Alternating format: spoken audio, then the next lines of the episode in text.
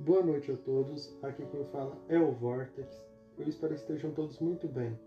Peço desculpa a todos por conta que eu não gravei podcast é, esclarecimento esses dias, porque eu estava em dias de prova.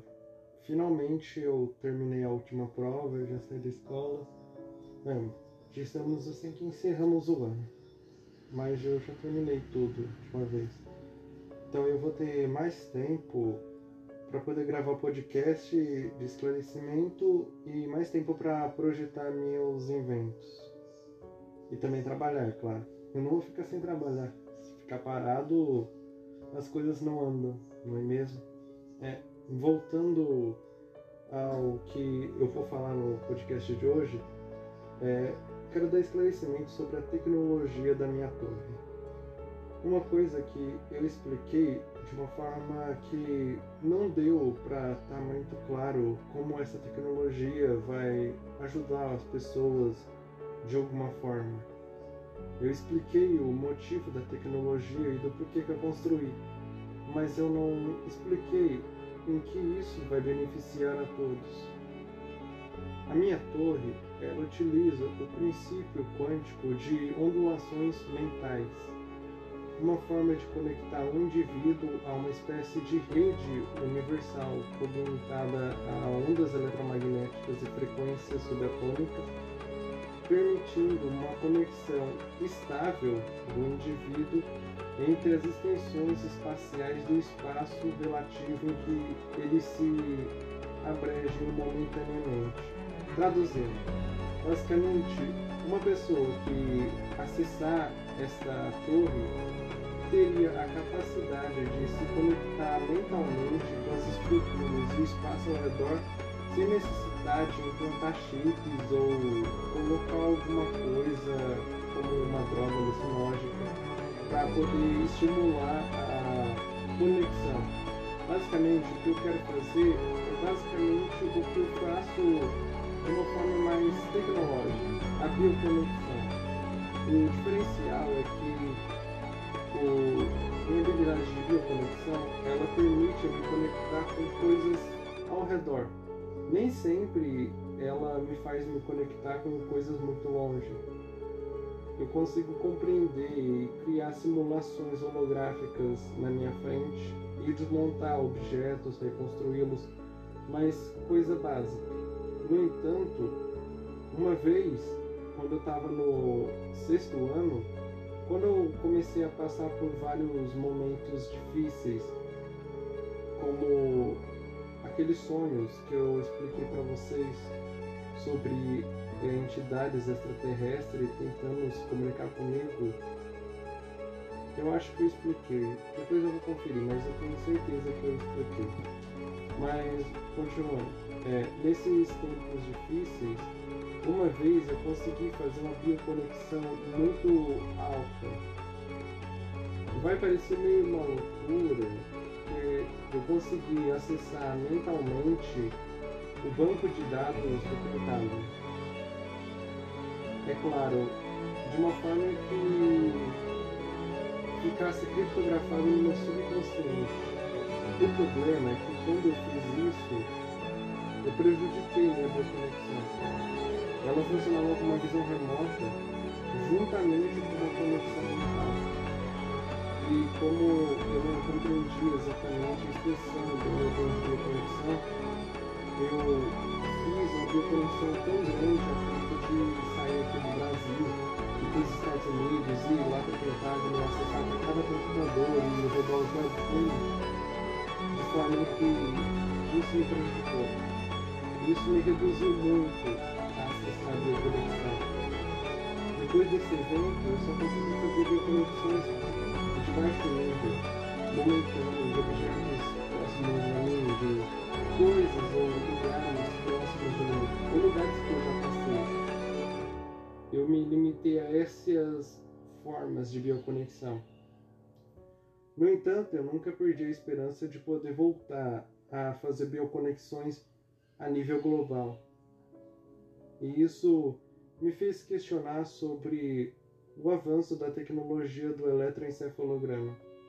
um aparelho que consegue, é, de alguma forma, retraduzir impulsos elétricos do cérebro para um microchip de computador, fazendo com que esse microchip utilize esses impulsos elétricos gerados pelo cérebro e transforme em impulsos elétricos codificados que, de alguma forma, com um certo programa programado, você pode estimular esse circuito a controlar um braço robótico ou um aparelho, ou até mesmo controlar outro indivíduo. Claro que essa tecnologia ela não é criada para isso. O que eu questionei foi sobre a forma de funcionamento do eletroencefalograma. O princípio é muito interessante, porém a prática em si não se obtém corretamente. Um exemplo que eu tenho são de pessoas que têm habilidade de. É, basicamente, habilidade de conseguir ter a visão remota e acessar diversos pontos do planeta apenas com o foco de visualização. Eu não sei se expliquei o que era o foco de visualização, mas se eu não expliquei, eu vou explicar agora. Bem, o foco de visualização é quando um indivíduo, uma pessoa, no caso, ela entra num estado mental muito baixo, onde suas ondas neurais estão entre gama e alfa. E elas ficam reduzindo a cada ponto, a ponto da pessoa conseguir ter uma clareza mental muito grande. E os, as pessoas que fazem visão remota, conseguem estimular sua mente a criar visualizações espaciais de ambientes que estão momentaneamente naquele local, entre o espaço e o tempo. Por exemplo, uma pessoa que tem um dom de visualização remota consegue visualizar um ambiente em tempo real, se for do desejo dessa pessoa, ou temporal. Ele consegue visualizar aquele local e no espaço-tempo há muito tempo, antes de melhorar e a crescer, cidades e tudo mais. Ou seja, as pessoas que têm a capacidade de ter é, a visão remota, elas são muito perigosas para conceitos diferenciais. Como assim? Pense assim: se você tivesse uma empresa muito grande e você quisesse saber o que os funcionários estão aprontando, tipo, se eles estão planejando te derrubar do poder. Uma pessoa que tem a habilidade de visão remota não se limitaria a isso, teria capacidade de visualizar cada ambiente que a outra, as pessoas que trabalham para ele é, estão passeando. Então, logicamente, seria muito difícil derrubar uma pessoa com um dom de habilidade de visão remota. Porém, Antigamente, no projeto Stargate, eu não expliquei nos podcasts, deveria ter explicado. É que nada mais era um projeto ultra secreto do governo dos Estados Unidos e da CIA em si, de fazer seres humanos aprimorados mentalmente. Entre os projetos que estavam sendo pesquisados eram a telecinese, a visão remota, e a telepatia eram os três mais principais que eles estavam testando. Dois que tiveram mais sucesso nesses projetos de testes foram a telecinese e a visão remota. A telepatia, ela teve algumas abrangências porque ela começou a se misturar com a habilidade de criar evidência. Então, eles consideraram esse projeto como indefinido, como se quando a pessoa desenvolve a telepatia, ela também desenvolve a capacidade de prever eventos futuros, ou seja, a clarividência. Então, logicamente, aquilo já não é mais telepatia, é clarividência. E naquele tempo eles não tinham a compreensão do que era clarividência em si. Então, deram como indefinido. Mas as duas outras habilidades, entre telecinese e visão remota, foi as que deram mais sucesso.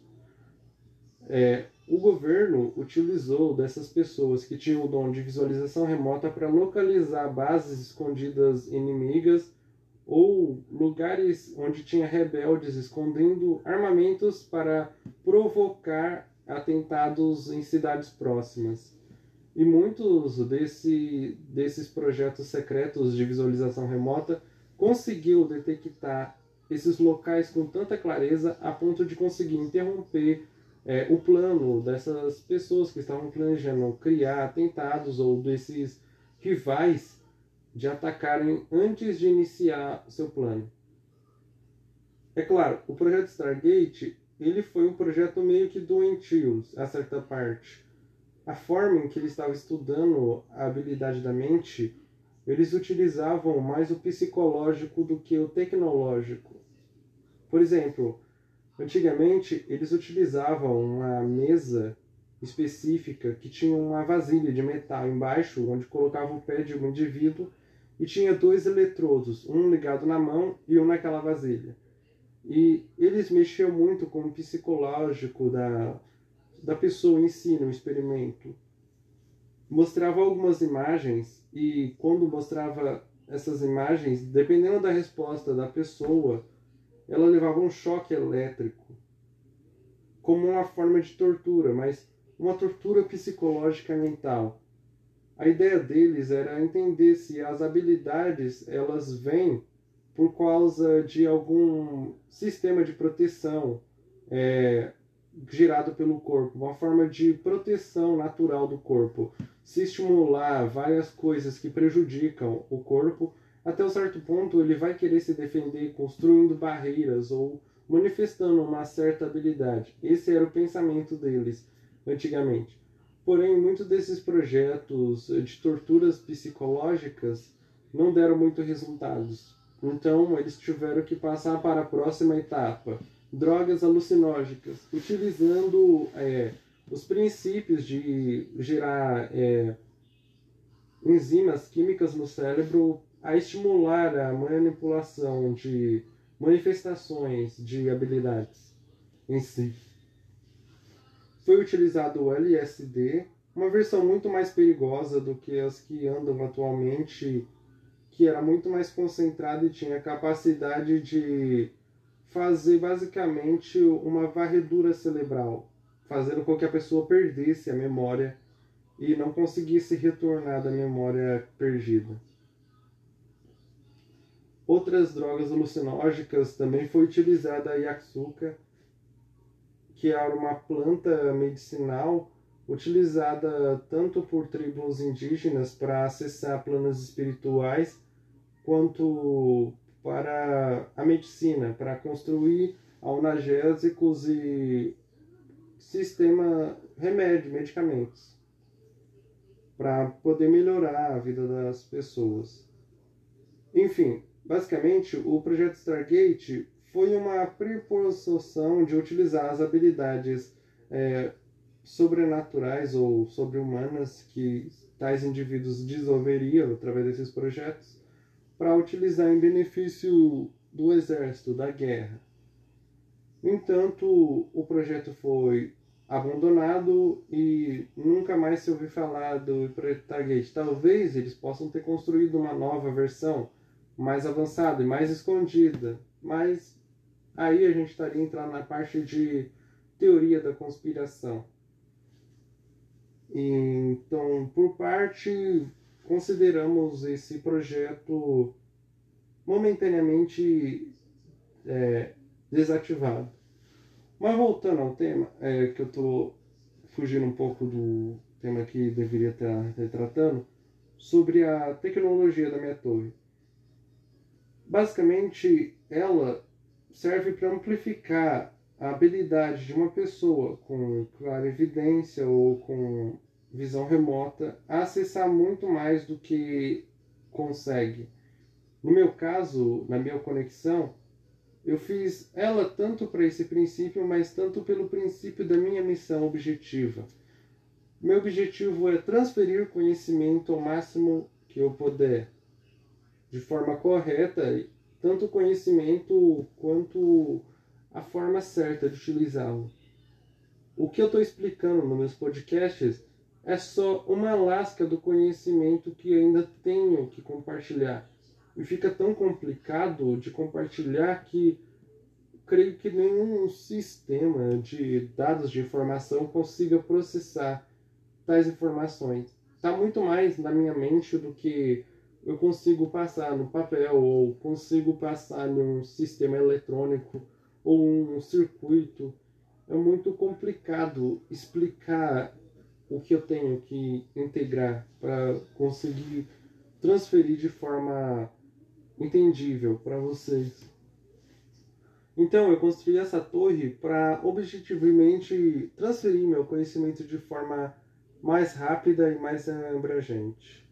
O que ela faz? Ela permite com que minha habilidade de bioconexão, conectada a um circuito que gera sinais elétricos, como um eletroencefalograma, só que a diferença é que ele consegue receptar sinais elétricos e transformar em sinais eletromagnéticos e amplificam numa torre. E essa torre ela vibra em várias frequências diferenciadas, sincronizando com vários sistemas de tecnologia da Terra, como satélites, rádios, celulares. Entre eles, ela consegue ultrapassar a limitagem de 60 Hz, já que a frequência base ela é constituída por sinais elétricos que serão enviados do meu cérebro. Claro que eu não vou abrir minha cabeça e vou colocar ali exposto para enviar os sinais. Eu vou construir um capacete, uma versão nova do Capacitron, para transferir os meus dados mentais de forma mais precisa do que um computador conseguiria compreender. E vou utilizar dos meios tecnológicos atuais para transferir muito mais em uma rede global basicamente o que os meus irmãos fazem. Eles têm uma rede universal estendida de conhecimento que está em diversos estados de frequência. Por segurança, e essa rede se alterna em diversos dados de frequências diferentes, impedindo que alguns indivíduos consigam acessar a frequência e acessar essa rede. Por algum motivo, é uma rede escondida, porém ela tem conhecimento quase que infinito. Conhecimento esses que deixariam qualquer um de.